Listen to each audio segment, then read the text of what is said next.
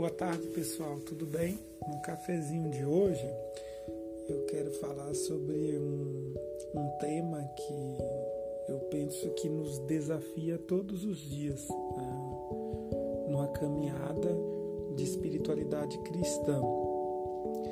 Eu comecei uma nova aventura na minha vida há poucos dias e entrei no curso de, de natação né, pelo SESC aqui da Vila Mariana. E eu nunca nadei, então eu sou um aluno assim, com conhecimento zero no quesito natação.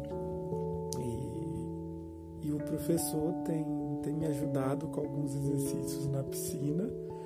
E na última aula ele disse para mim assim, Clay, hoje você vai aprender a flutuar.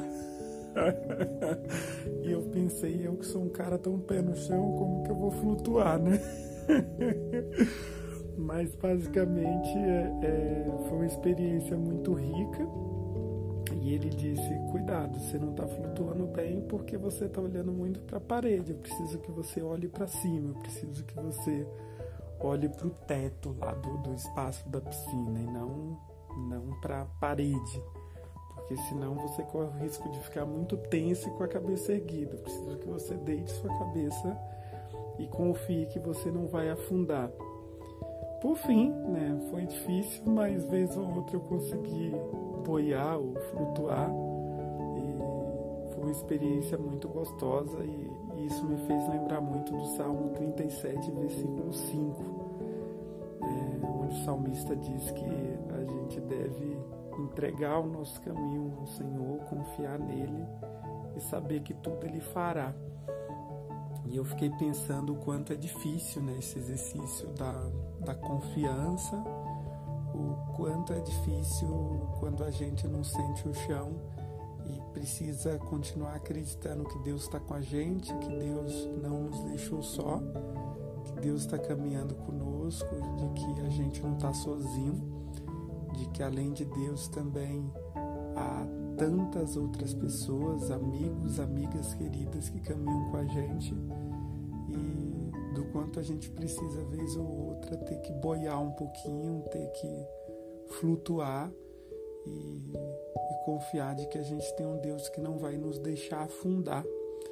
E ainda que eventualmente a gente afunde, a gente precisa confiar que Ele, ao mesmo tempo, é aquele que nos ensina a nadar e, e é também o nosso salva-vidas. Se a gente for para o fundo da piscina, do rio, do mar, ainda assim ele pode é, nos alcançar. A sua graça pode nos envolver e pode transformar nossa realidade. E talvez fosse pensando nisso que o salmista também em outro lugar tivesse dito lá que a gente não consegue se esconder de Deus. E não se esconder de Deus no sentido de um Deus punitivo, mas a gente não consegue se afastar de Deus, né? É, porque Deus jamais se afasta de nós. Se eu subir aos céus, lá Ele está. Se eu descer o mais profundo, no Sheol, no lugar dos mortos, ali Ele vai estar também. E que bom, que bom saber que nos momentos mais difíceis da vida, no meio da tempestade, no meio do maremoto, é, mesmo quando parece que a gente não vai encontrar mais chão, de que Deus está conosco, de que Ele é o nosso rochedo, Ele é o nosso lugar de segurança. É muito bom, muito bom confiar no Deus de amor, no Deus que está para além de qualquer probabilidade ou prognóstico humano.